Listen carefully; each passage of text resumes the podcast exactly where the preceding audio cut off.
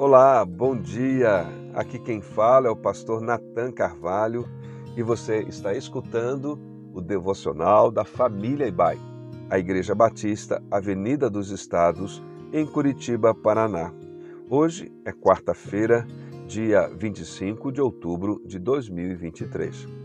Nesta semana estamos meditando sobre a importância de cultivarmos a comunhão cristã e o bom convívio na igreja como uma família espiritual.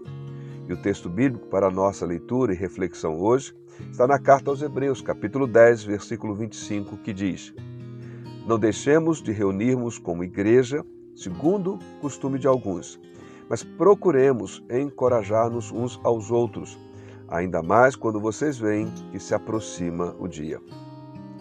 Normalmente não costumamos admitir com facilidade a nossa necessidade uns dos outros.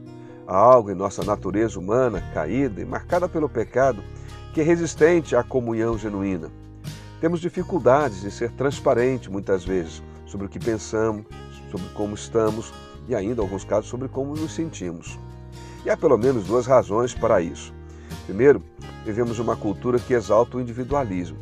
De diversas formas, somos incentivados a admirar pessoas autossuficientes independentes.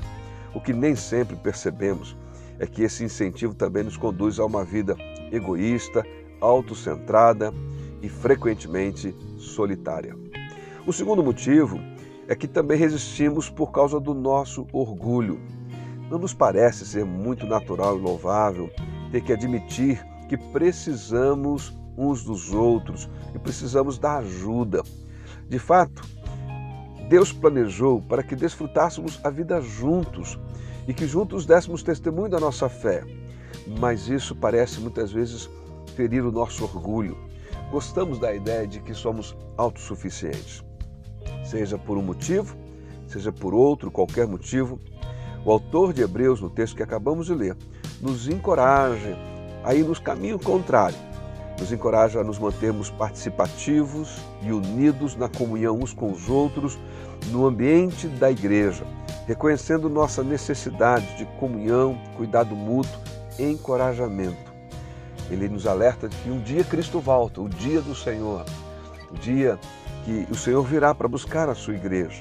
E então ele nos convida a cada vez mais, ao percebermos como o mundo vai na sua crescente carência da graça de Deus, estamos juntos, unidos, trabalhando para que essa graça de Deus alcance mais pessoas, mais pessoas experimentem o poder do Evangelho e a salvação em Cristo Jesus.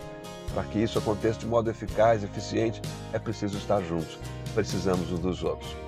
Então, que assim seja conosco, nós possamos ser mais colaboradores uns com os outros, estarmos mais unidos, para que o Evangelho e a graça de Jesus alcancem ainda mais pessoas. Que assim seja, Deus te abençoe ricamente e mais este dia.